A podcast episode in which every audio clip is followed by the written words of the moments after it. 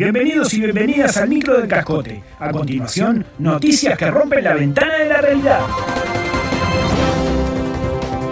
9 de cada 10 brasileños que vinieron a la final de la Libertadores desearían ser uruguayos para votar a ese gran presidente que es la calle Pou, revela encuesta de cifra.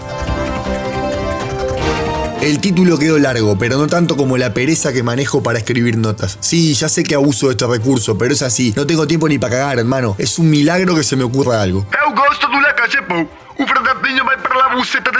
Habría sido la respuesta del 90% de los brasileiros que vinieron a Montevideo a ver la final de la Libertadores entre Flamengo y Palmeiras, cuando le preguntaron por el jefe de Estado uruguayo. El 10% restante, en portugués, un 10% restante, según la encuestadora cifra, insistimos, Todavía no ama a la calle Pou, pero ya lo va a amar.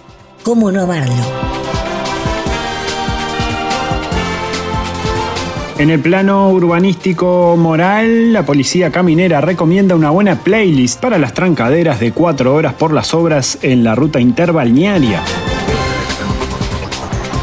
La policía caminera lanzó una campaña que busca hacer más llevadera la pérdida de tiempo de los conductores y sus acompañantes en los embotellamientos en la ruta interbalnearia causados por las obras que allí se están llevando a cabo. Una buena playlist, algo que le calme. Reza el eslogan de la publicidad que persigue el apaciguamiento de los ánimos, el cambio de las puteadas porque se pusieron a hacer una obra en pleno verano uruguayo por un estado de paz mental. A los niños, dales pantalla que no falla y que el teléfono esté cargado. Son dos de los pasajes más destacados de la pieza publicitaria en cuya producción también colaboró el Ministerio de Turismo.